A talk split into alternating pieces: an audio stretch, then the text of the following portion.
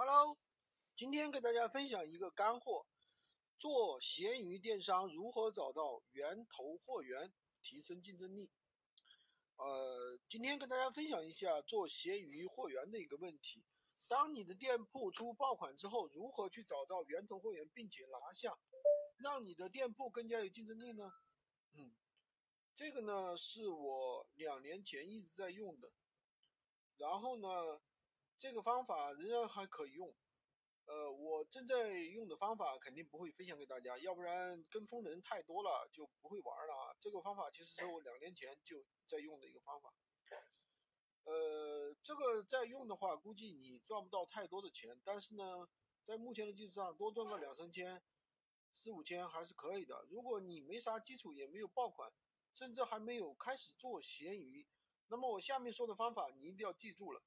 当你有了一定的销量，你希望继续爆单，那这个时候你就用得到了。爆单一直爆到爽，拿到源头货源，一直爆单一直爽。源头货源让我们去盯生产厂家是不现实的，除非你在产地。那我们很多人会去幺六八八拿货，但是只有一少部分人能找到真正的源头厂家。那怎么找呢？以服装和服装周边货源为例。我们盯不了厂家，我们可以去盯幺六八八、淘宝、天猫店铺。怎么盯呢？今天就跟大家介绍一个商业的一个小秘密。一般来说，幺六八八店铺是不敢自己去开一个天猫店铺的。为什么呢？因为幺六八八是 to B 的，天猫 to C 的，就这么简单。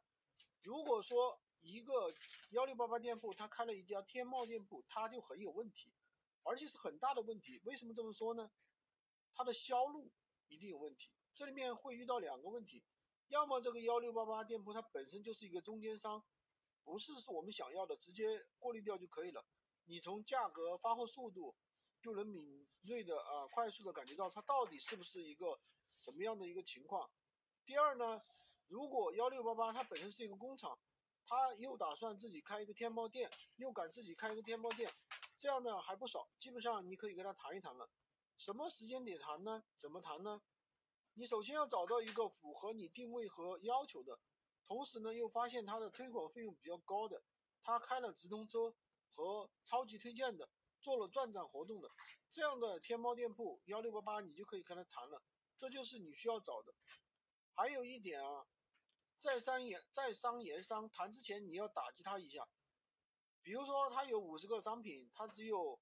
不超过五个是热卖的，那它的评价又很尴尬，一看就是人为操作出来的。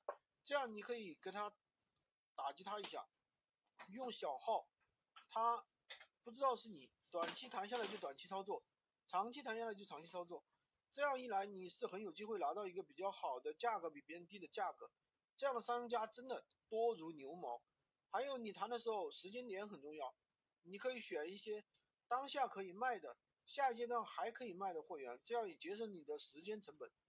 关于如何拿到货源，今天就跟大家分享了这么多。如果你看懂了，想去操作，但是呢还有一些疑问，你可以留言。喜欢军哥的可以关注我，订阅我的专辑，当然也可以加我的微，在我的头像旁边获取闲鱼快速上手笔记。